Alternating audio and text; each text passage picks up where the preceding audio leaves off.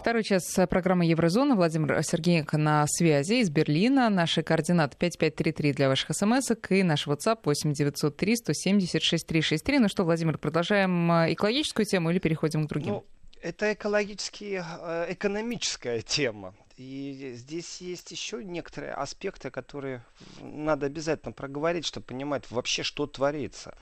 Ведь совсем недавно в Бухаресте, столице Румынии, когда собрались министры, это мы говорим сейчас только о членах ЕС, обсуждался усиленно вопрос торговли и США.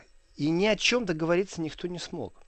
Потому что э, США конкретно угрожают штрафными пошлинами. И эти штрафные пошлины непосредственно направлены на европейские автомобили. Вот это очень важный нюанс. Ведь если вдуматься, когда большой капитал должен сам в себе инвестировать, реструктуризироваться, платить штрафы, то в принципе борьба, глоба, глобальная борьба, такое ощущение, что зеленые в Европе действуют сейчас в тех же рамках, в тех же, э, в которых действует США. То есть а давление, с которым сталкивается немецкий автопром, это давление на руку только США. И еще раз, только на руку США.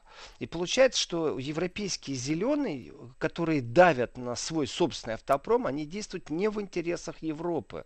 А с вот этими новыми формулами, знаете, они ни, для кого не новые, они же давно были оглашены. Давайте там вот снизим выбросы. Так вот, снижение выбросов тоже нужно понимать механизмы, которые существуют.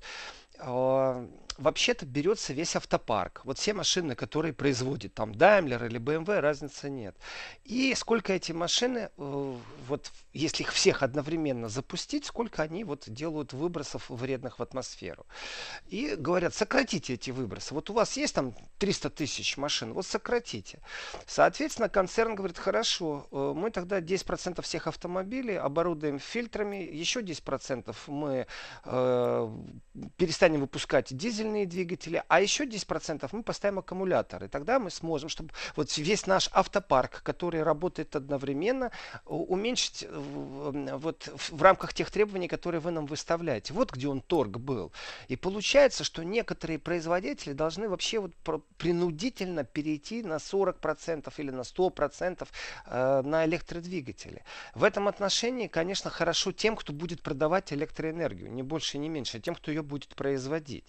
Э, это нужно смотреть, кто за этим стоит. И в отношении зеленых, которых я обвиняю в том, что не действуют не в интересах Европы, хотя красиво звучит, потому что это цель святая, знаете, улучшить э, воздух и атмосферу вообще на всей планете, цель хороша.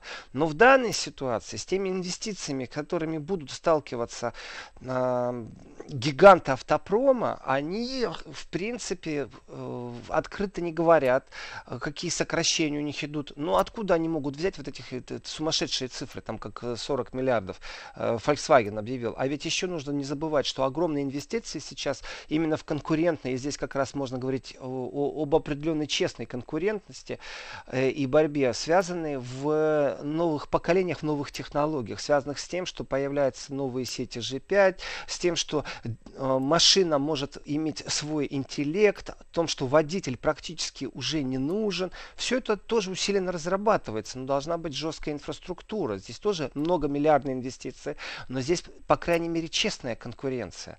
И в этой честной конкуренции, когда выясняется, что Соединенными Штатами не договорились вообще, что, в принципе, у Трампа на столе лежит, э, уже как два дня лежит у него, или сколько там, 17 числа Трамп получил документ от министров в том числе и это от министра торговли, официальный доклад, э, в котором четко стоит – автомобили из Евросоюза представляют э, угрозу национальной безопасности Соединенных Штатов или нет? Он, доклад у него, он еще нам его не огласил. Если представляет угрозу, значит будет введены пошлины. Соответственно, Евросоюз, и вот здесь начинается, вы знаете, такой снежный ком противостояния друг другу. Евросоюз в ответ тоже должен ввести какие-то пошлины. Но если посмотреть правде в глаза, то американские автомобили в Европе практически не продаются. Они, может, и есть, но они не являются ни в коем случае никаким игроком на этом поле. Здесь своих европейских игроков хватает. И символически ввести ограничения, то на американские автомобили а это ничего не даст. Это будет действительно символизм, знаете, не больше и не меньше. С точки зрения экономики Америка от этого не пострадает. Значит, нужно вводить на что-то другое какие-то пошлины. Э, там, на, на химические продукты, которые из США идут. И вот все это в рамках торговой войны, в том числе, которая очень больно бьет по автопрому, я скажу так, что глядя в будущее, есть сегодня уже многие эксперты, которые говорят, что радикальная перестройка, которую навязали немецкому автопрому, автопрому, а это значит крупнейшему европейскому автопрому. Э, в принципе, она сегодня не на руку экономики Европы. Действительно, это будет такое, знаете, не, не просто легкое землетрясение, а достаточно сильное землетрясение, э, что касается экономики. И в этом отношении можем просто вот перейти к программам, которые запускает и Daimler, и BMW, и Volkswagen, э, какие у них амбиции. Давайте посмотрим на Renault Nissan Mitsubishi, потому что звучит, конечно, японско-французски, но тем не менее это в том числе и европейский производитель. Э, европейское подразделение Форда, которое практически прекращает производство определенной линейки машин, и анонсы, что вот 80 э, машин предоставит Volkswagen э, до 2022 года. Они даже говорят что о том, что могут до 2021 года предоставить 80 моделей электроавтомобилей именно вот с точки зрения навязывания борьбы за экологию. Но ну, представьте себе действительно, насколько вот эта радикальная перестройка, реструктуризация полностью всего производства. И когда говоришь о том, что в 2021 году произойдут замеры, вот берем любого производителя, и замеры идут, и там у кого-то 2,7 грамма, всего лишь навсего. Это вот непосредственно статистика по Renault, Nissan Mitsubishi. И смогут они эту цель достичь или нет, сокращение на 2,7 грамма, или не смогут. Потому что э, за последние 4 года Рено много что удалось сделать. Они сократили выброс углекислого газа где-то на 30 грамм, то есть до 112. Но предписание-то еще жестче. То есть все равно, в принципе, э, лидерам по предписаниям и по тому, как они могут хорошо с ними справиться, это показатель Volvo. Тоже э, разговор идет о том, европейский это производитель, кстати, или уже китайский производитель э, с лейблом Volvo. Ну, мощности-то европейские остались, но кому принадлежит основной пакет акций. И здесь все дизельные двигатели, которые будут исчезать в ближайшем будущем, вот борьба идет за граммы. У Даймлера борьба идет, вообще им нужно вот добиться того, чтобы на 1,7 грамма, чтобы снизить до 127 граммов.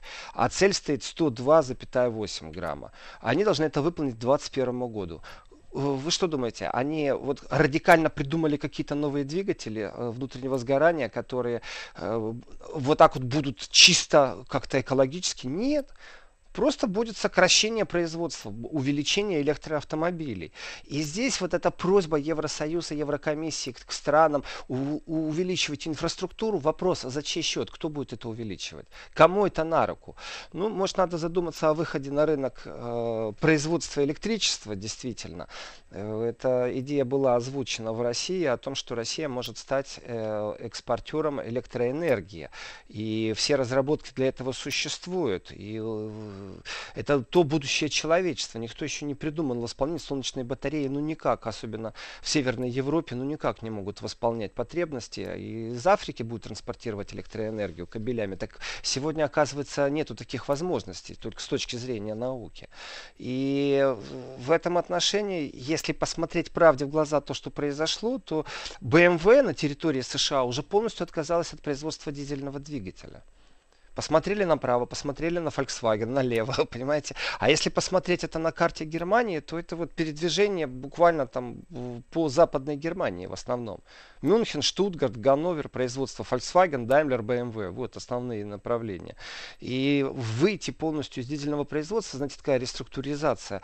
А, ведь на заднем плане опять же маячит опасность. А что делать, если действительно Америка а, навяжет а, строительство производства у себя на территории, что абсолютно экономически невыгодно э, гигантам автопрома. Выгоднее действительно в Мексике, там заработная плата меньше. Там профсоюзы не такие сильные. Это выгодно. Нет, экспортировать нельзя. И хорошего будущего здесь нет.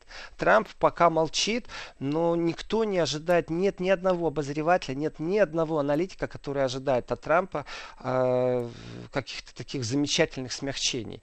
И э, большая делегация, которая американская была на э, конференции по безопасности в Мюнхене, с лозунгом, вы знаете, такой кулуарный лозунг, э, Трамп это не Америка. На самом деле они ничего не могут сделать. Они не могут помочь никак немецкому автопрому. Ну и не немецкому, и итальянскому, и французскому. И в этом отношении вся реструктуризация, которая вот навязана до 2021 года, э, ведь нужно говорить еще, что это запланированные штрафы в будущее. Потому что вот не справится Volkswagen с тем, что у него есть, э, как бы он не инвестировал сейчас деньги. Но, в принципе, уже можно сказать, какой штраф на них будет наложен, когда они не справятся. Примерно где-нибудь там э, больше миллиарда. Ну, плюс-минус, знаете, там всего лишь навсего, на 300 миллионов. Там миллиард 400 э, миллионов. Вот в таком где-то э, размере будет наложен штраф. Это уже запланировано благодаря этим законам. То есть уже Volkswagen знает, что он не сможет и выполнить эти нормативы. А штрафы уже будут предписаны. Может, в бюджет как-то пополнять в Европе надо. Я не знаю, зачем они предписывают эти вещи с призывами инвестиций в инфраструктуру. И вот шанс просто сократить на 3,8 грамма у Volkswagen практически отсутствует. Ну, нереально это. Единственный, кто э, сможет справиться, скорее всего, чтобы не было гигантских штрафов, это BMW, потому что они раньше всех устроили перестройку и вот начали вот эту вот линейку электроавтомобилей. Э, в этом отношении тоже, опять же, можно вернуться к системе э, не дизеля, а именно э, газа.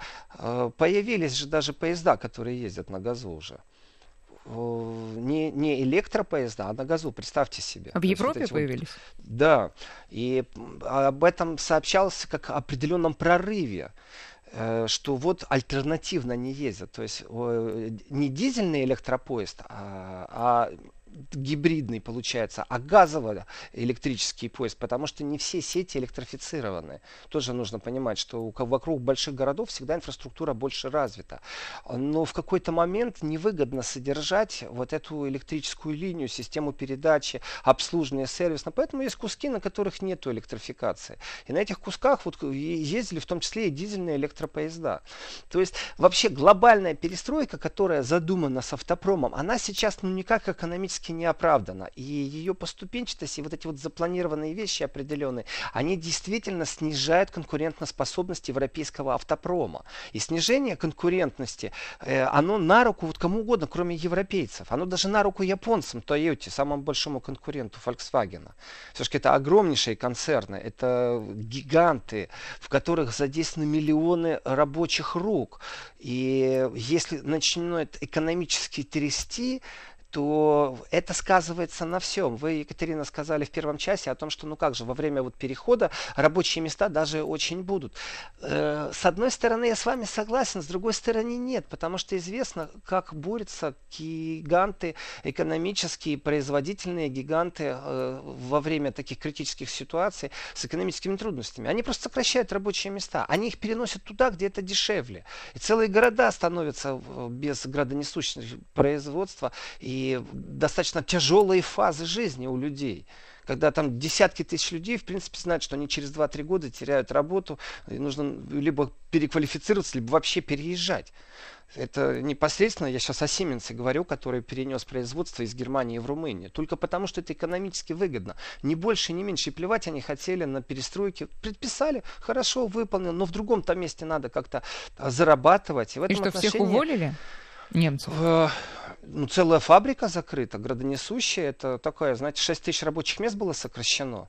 Это очень много. Э, конечно же, были рассмотрены компенсации и совместно э, финансирование переквалификации. Но когда человеку осталось до пенсии пару лет, какая переквалификация, вы о чем? Плюс в связи с изменениями законов, то пособие по безработице, которое человек получает, если когда-то давно, там, в счастливые э, времена, лет 20 назад, платили, в зависимости от того, сколько ты проработал лет, тебе платили э, твою зарплату, как бы переход был такой. Вначале 100% зарплаты платили 2 года, потом 80%, потом 60%, Сегодня раз-два и в дамке ты сразу получаешь то минимальное социальное пособие. И не дай бог у тебя есть недвижимость, которую ты обязан будешь продать или заложить, потому что если у тебя есть э, средства к существованию, ты обязан э, в первую очередь их использовать, только потом ты получишь финансирование от государства. Э, ну, вот пособие. В этом отношении, конечно, несправедливость ситуации очень сильна. Именно об этом говорит э, канцлер Австрии постоянно, что мигранты, которые прибывают, находятся в тех же самых условиях, как и люди, которые работали в нашем Отечестве, имея в виду Австрию, всю жизнь. И это Сименс, когда 6 тысяч человек сокращал, это, в принципе, трагедия районного масштаба. Потому что ну, не будет там новых фабрик, не будет там новых производств. Городские муниципальные власти говорили о том, что у них молодежь просто убежит. Потому что перспектив никаких нет. И это правда. В Восточной Германии, если закрывается какое-то предприятие, молодежь исчезает. Она едет в Западную Германию. Там есть больше шансов на трудоустройство. То есть трагедии, и, которые запланированы. Конечно, Volkswagen выдержит удар там, в полтора миллиарда, если его штрафуют. Но если мы сегодня об этом знаем, представляете, вот э, я говорю о том, что через э, два года, в 2021 году, когда выяснится, что Volkswagen не смог сократить на вот эти 3,7 грамма выбросы в атмосферу в глобальном в своем общем производстве, на него будет наложен штраф. То есть э, я не акционер Volkswagen, грубо говоря, мне глубоко все равно, наложат на него штраф или не наложат. Но если вы планируете уже заранее, что вы будете их наказывать, ну, знаете, не легче ли просто изменить налоговую систему? Поэтому я говорю, что в этих вещах есть определенный популизм. И вот этот вот экологический популизм, мало кто говорит о том, что ну, вот навязывание определенных мировоззрений э, финансируется кем-то это не просто люди с ума сходят в течение суток. И вот те, кто поддерживает эти популистские направления, знаете, для них огромная победа, ура, они добились в Европе чего-то. Ну, давайте поговорим о соседней Польше, это тоже Европа, которая очень жестко будет относиться. И, и если среднестатистический гражданин Германии может себе позволить э, пересесть с дизеля на не дизель, э, и то при этом есть и иски судебные, есть и суммарные судебные иски, которые э, именно вступают э, в конфликт с муниципальными властями, то в эту же копилку тех нераскрытых карт и трудностей можно положить, сколько стоит одно судебное заседание. И суммы гигантские. То есть действительно не готовы процессуально они к тому, чтобы перейти на экологически чистые автомобили. Э, поэтому я считаю, что это популизм определенной воды ну, должен тоже согласиться с вами, Екатерина, в контексте того, что как-то надо подавливать концерны э, автопромовские, потому что они иначе просто ну, даже не задумываются о том, что нужно что-то исправлять. И ждем, не дождемся, когда из США все-таки нам сообщат, э, является ли автопром таким, знаете, национальной угрозой безопасности США тогда это удар уже действительно вот неприкрытый удар просто по немецкому производству. Тогда нужно смотреть в будущее достаточно печально. То есть сегодня мы находимся при, знаете, заложении такого глобального момента. Называется «Золотые времена немецкого автопрома в прошлом» новых рынков не так много на этой планете. Не все могут себе позволить строить фабрики. Немецкий автопром является в любом случае, например, э, другом России. Это факт. Э, точно так же, как и немецкие все большие крупные концерны, они лоббируют интересы России. И в этой глобальной борьбе, вот почему я говорю, что какие-то вредители прям европейские, те, кто действует не в интересах Европы, вот тут же можно ставить запятую, значит, они автоматом действуют не в интересах России.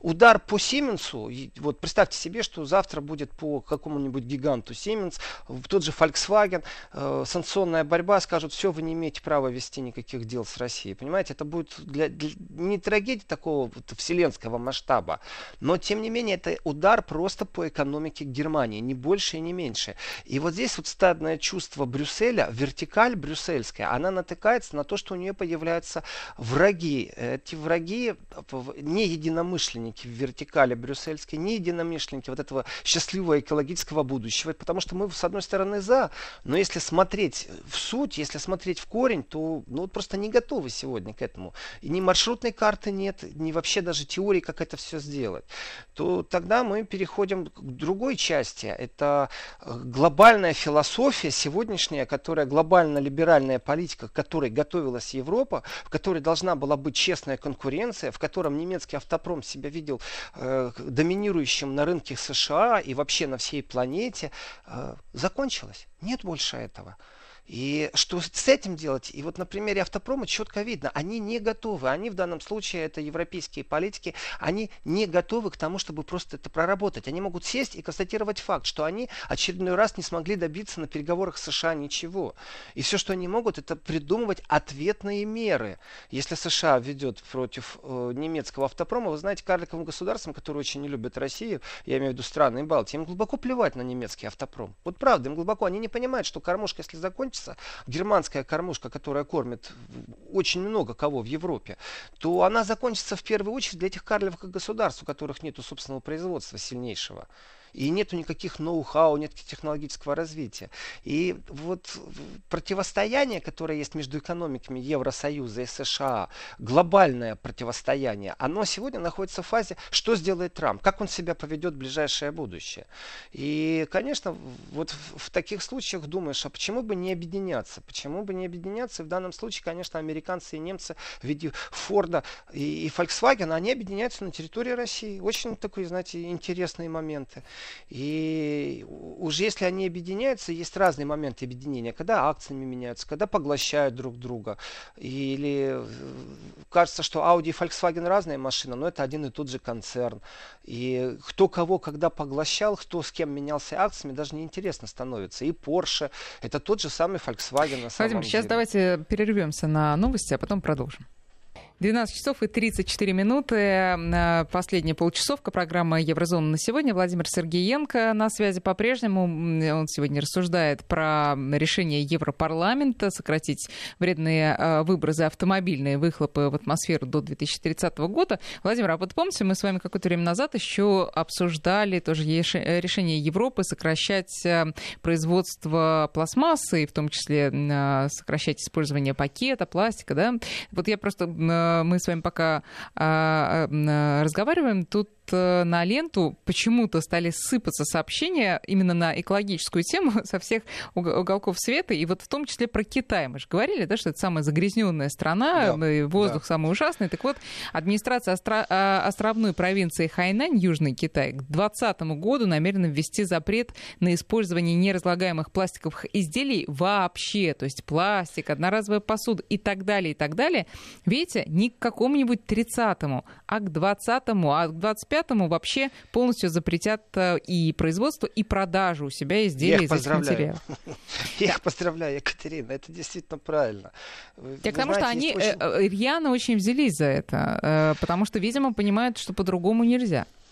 Если китайцы рьяно взялись, они рьяно добьются успеха с перегибами, с посадкой чиновников, со всеми своими прелестями китайской действительности. Поэтому э, там лобби, не лобби, да? Вот э, можно сказать, что и это тоже лобби кого-то, производителей бумажных пакетов, условно, или там еще какой-то э, да, посуды из картона, но э, при этом, ну, дело идет. Возможно, и в Европе также. Понятно, что Екатерина, да, кто-то выигрывает, кто-то проигрывает.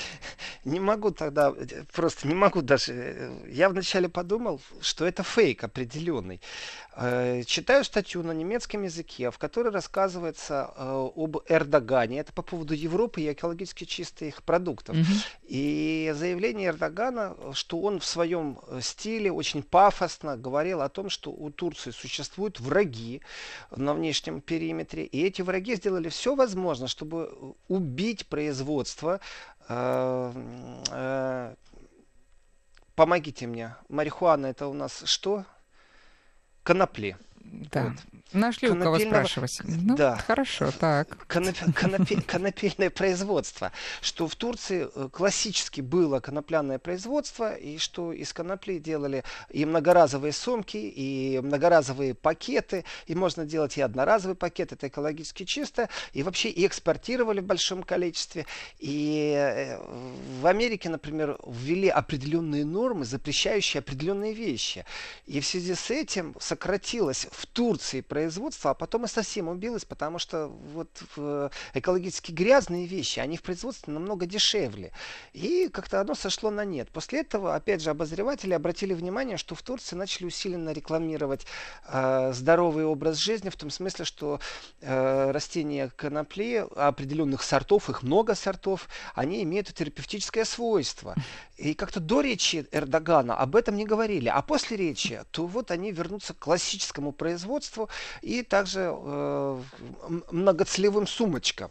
И вы знаете, Отсюда в этом контексте... вывод. За каждым решением стоит экономика практически за каждым решением. В принципе, э, шутки шутками, но в Берлине проходит регулярная выставка производства э, изделий из конопли и джинсы, и футболки. То есть э, в связи с легали... полулегализацией наркотика, можно так сказать, в Европе, потому что у полиции в Берлине какие-то предписания особые. Они не делают замечаний, только если уже в наглую кто-то злоупотребляет легким наркотиком. А так идешь по городу и есть районы, там, например, Принслау Берка, улица Кастаня Налей, пройдись вечером, ну нереально.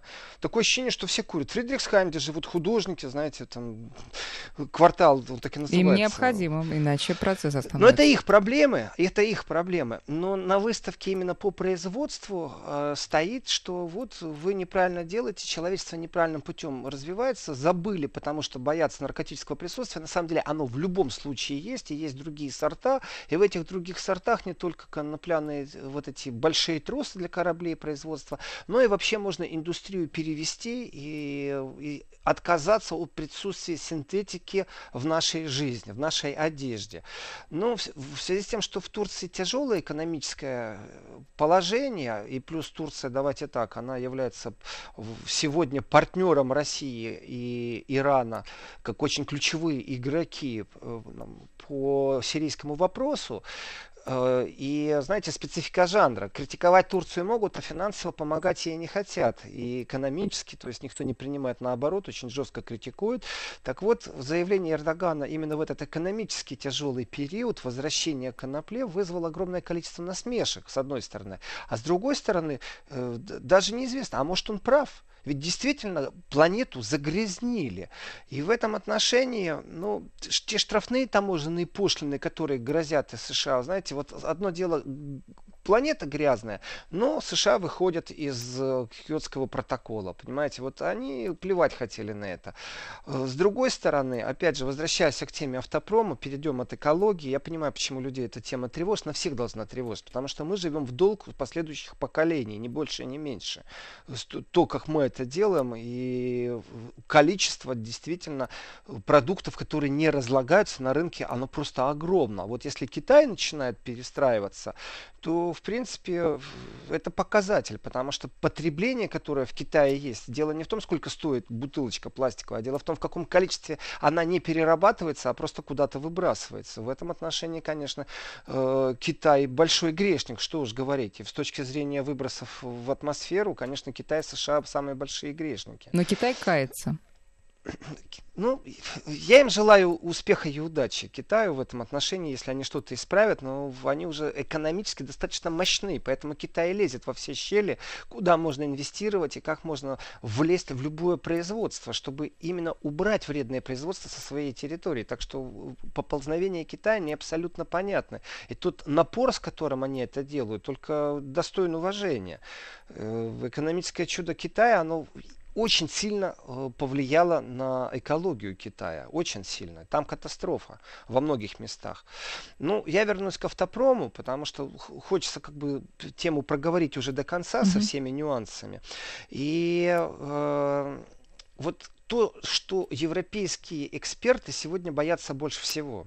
Это те штрафные таможенные пошлины, которые может Вашингтон э, наложить. И тогда можно говорить об, в принципе, об объеме экспорта немецких автомобилей, который просто упадет. Притом некоторые эксперты считают, что может упасть аж на 50%. Это очень большая цифра. Это огромная цифра. И как бы мы ее не измеряли количеством автомобилей, э, прибылью, или количеством рабочих э, мест. Если на 50% сократится э, экспорт немецкого автопрома, это, это действительно удар по немецкой экономике. По-другому это никак не могу сказать. И здесь повышение на 25%, то, что Трамп прилагает на самом деле, то э, откуда вообще цифры берутся? А цифры э, это посчитал Мюнхенский институт экономических исследований. И опубликовали они 15 февраля. То есть документ вот свежий, его еще так надо посильнее изучить. Но первичный взгляд говорит о том, что в принципе до половины может произойти сокращение экспорта. Это э, ну, примерно где-то 18,4 миллиарда евро. Вот так вот. Это очень большие цифры. И если тарифная политика Вашингтона ударит, э, скажем, по Германии, то вопрос тогда к брюссельской вертикали, где все вместе голосуют, где министры обсуждают. Ну вы уж тогда ж помогите Германии э, вообще в глобальном контексте. И не надо заигрываться в эти экологические игры. Потому что общий объем из Германии, который идет, он вот потеря только в следующем году, уже есть прогноз, примерно где-то 11 миллиардов это тоже такие, знаете, цифры не шуточные. Какой там бюджет у Болгарии, какой бюджет у, у Литвы или Латвии? Ну, это деньги, которые частично э, при выходе еще и Великобритании из Евросоюза, частично э, при увеличении в, в, вот этих двух процентов э, в НАТО, которые требуют, получается, что э, германская экономика должна приготовиться к такому жесткому удару. Знаете, трещать она вряд ли начнет, она, у нее есть время переосмыслить себя в определенном контексте. И здесь, э, с точки зрения автопрома, например, Ford, он отказывается, потерял интерес, он не отказывается, он просто потерял интерес к малолитражным автомобилям. Я уже молчу там про дизельные. И Ford, например, вроде как с Volkswagen вместе, вместе сотрудничать будет по вот этим пикапам. Э, с одной стороны, Volkswagen нуждается, чтобы его вывели на рынок пикапов. Все-таки Ford по пикапам первое место в мире имеет. А с другой стороны, Ford говорит, вы знаете, а вот у нас фабрики есть в России. Э, в принципе, мы могли бы их уступить Volkswagen. И начинается торг. За что? Куда? Кому это нужно? Вот если Ford теряет э, к российскому рынку интерес, то пока что они с Volkswagen планируют некоторые мероприятия вместе. То есть поиск новых рынков. И в отношении России четко известно, что вот России выход из дизельных машин прямо так вот до 2021 года не грозит. Соответственно, сокращение производства и экспорт куда будет направлен? И вот здесь вот взаимодействие, то, о чем же опять говорят эксперты. А, ведь по инерции производство еще некоторое время будет идти. Что дизельных, что малолитражных Вот куда девать эти машины? Да, сейчас маленькая пауза, потом вернемся. Вести ФМ.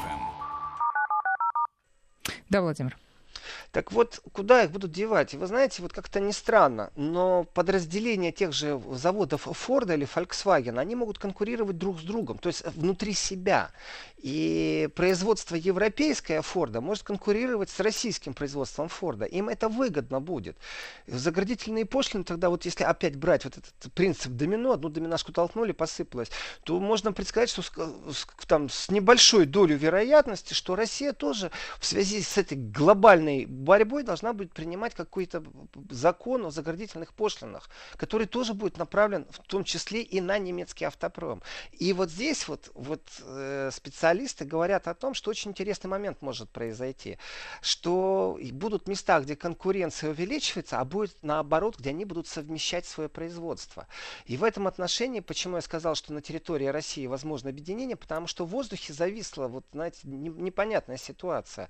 Э, вполне возможно, что российский Форд, он вдруг станет фольксвагеновским. Не исключено. Произойдет определенное объединение. Почему? Потому что э, большие концерны, они объединяют меняются, э, глядя в будущее, и зачем нам конкурировать и начинать вот эти вот интеллектуальные машины придумывать э, порознь и тратить кучу денег. Давайте объединимся. Вот вы это делаете, мы вам декларируем. И вот здесь пошел торг. Мы вас выводим на рынок пикапов э, там, в Латинской Америке. Вместе пойдем в Африку, создадим полностью инфраструктуру и продаж, это очень важный момент, и сервиса, и будем вместе выходить на рынок.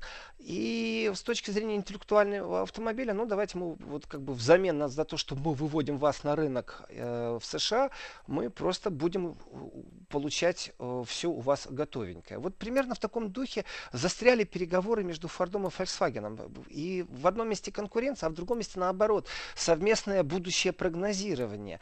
И если читать этот доклад, который э, вышел вот пару дней назад, то та встряска автопрома, которая сейчас грядет в Германии, она, в принципе, может обернуться очень сильными потерями для всего автопрома немецкого. И там мелькают цифры, если их суммарно поскладывать, то мелькают цифры потери до 50 миллиардов. До 50 миллиардов это огромные потери. Тогда у меня вопрос ко всем, кто голосует, кто принимает все эти решения, кто давит на эти концерны вот так вот сильно истерически. Давайте сокращайте, иначе будем вас штрафовать. Действительно, в чьих интересах вы действуете? если смотреть европейский интерес, то, по крайней мере, поступательное движение должно быть как-то сопровождено налоговым послаблением, понимаете, возможностью инвестировать из бюджета как-то. То есть не на самотек пускать, не просто диктовать определенные условия из Брюсселя. Поэтому гремучая смесь получается. Очень не вовремя вот эти все решения в связи с тарифной политикой Вашингтона. Они, все эти вопросы взаимосвязаны. И получается в проигрыше непосредственно Германия.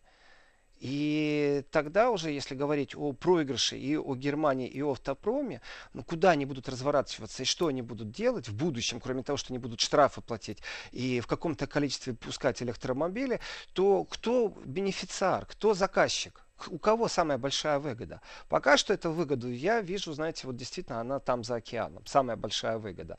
Единственное, я не знаю, с другой стороны, конечно, если посмотреть в будущее, и Россия является игроком в будущих технологиях производства электроэнергии, то, о чем говорил глава Курчатовского, института, то тогда можно посмотреть, ну, как бы с перспективой на будущее, как будет развиваться энергопакет Европы, вот не только связанный с Северным потоком, а вообще как это будет выглядеть. Имеем ли мы право, будем, вы знаете, как стоят буровые вышки где-то в океане, вот имеем ли мы право э, надеяться на то, что Россия будет ставить вот так вот в нейтральных водах атомные электростанции, которые будут экологически намного чище, чем угольные и польские, и будет экспортировать электроэнергию непосредственно как можно ближе к заказчику. И точно так же будут такие же споры, точно так же будут говорить о зависимости от э, энергии, поставки энергии из России. Поэтому в глобальном контексте к чему это ведет? Сегодня идет жаркая дискуссия в глобальном контексте. Сегодня в глобальном контексте никто не знает, к чему это приведет. Пока что это тренд и мода, а также навязывание этих электроавтомобилей. И в принципе... А ну... вот можно не в глобальном контексте, а в таком э, частном и очень прикладном. Э, если вот вот речь идет, да, ну, вернемся к тому, с чего начали, о 30-м годе для грузовиков, для общественного транспорта. Вот обычным автомобилистам и тем туристам, которые, скажем, из России приезжают, берут машину на прокат. Когда, э, или даже еще лучше, на своих машинах туда едет, когда вот машинам, там, дизельным, бензиновым, туда будет въезд запрещен? Это какое-то обозримое более-менее будущее или это уже не при нашей жизни? Вы знаете, Екатерина, вопрос интересен по своей сути, потому что, ну, давайте, если смотреть с точки зрения коллапса, то в какой-то момент просто заправок не будет, где вы дизель mm-hmm. заправите. Вот и все. То есть сколько вы сможете увезти с собой в канистре, вот туда вы и доедете, и назад еще уже не вернетесь. И в этом отношении э, будущее пессимистично, потому что вот если сравнить газовые заправки, инфраструктура голландская, вы действительно на любой практически заправке имеете возможность газом заправиться, то в Германии такой возможности нет. Там на весь Берлин, я не знаю, если есть десяток э, заправок, где газа можно, ну, может, было, сейчас уже поднастроились. Э, в этом отношении точно так же инфраструктура развития, вот, замена аккумуляторов, этого ничего нет, здесь рано говорить. Но с точки зрения исчезновения дизельных заправок, зачем мне закупать дизель, если его никто не покупает, то это наше, конечно же, будущее очень реально. Насчет глобального запрета на въезд, я скажу так, пока нету системы. Вот долгое время вводили систему оплаты проезда по дорогам. Ведь э, вы, когда приезжаете в Европу, у вас есть платные автобаны. А есть и бесплатные. Вы ездите по Германии, у вас автобан бесплатный. Вопрос, почему немцы должны содержать свою дорогу, почему не берется при въезде в страну оплата за услугу? Вот как это делается в Австрии. И вы на окно наклеиваете получите бумажку, которая говорит о том, что вы заплатили за свое право ехать по этой дороге. Иначе штраф очень большой. Вот почему это не делается? Дискуссии все время э, развивались в контексте, э, почему мы можем себе позволить э, не брать денег с других. Мы что, идиоты? Или мы слишком гордые, что мы всем разрешаем? Закончилось тем, что сделали платной дорогу для грузовиков, для любых грузовиков. То есть э, есть система мониторинга, контроля, оплаты. И грузовик с любыми номерами, въезжая в Германию, оплачивает э, свое пребывание на дороге. Для легковых машин этого нету. Так вот, в далеком будущем вполне возможно, что такие системы ведутся. И не только оплаты, но и мониторинга, какой у вас двигатель. И тогда мы придем к очень печальной вещи, что вы должны будете платить, например, там какой-то пятерной, шестерной, не знаю, десятикратный тариф э, для того, чтобы имели просто право ехать по Европе. Я уже молчу про то, что заправиться не будет. Владимир, э, спасибо. У нас следующая встреча с Владимиром Сергеенко завтра в 11 часов утра. Уже политика будет, да, Владимир? Настоящая и глубокая. Вот, спасибо большое. Тогда до завтра. До свидания.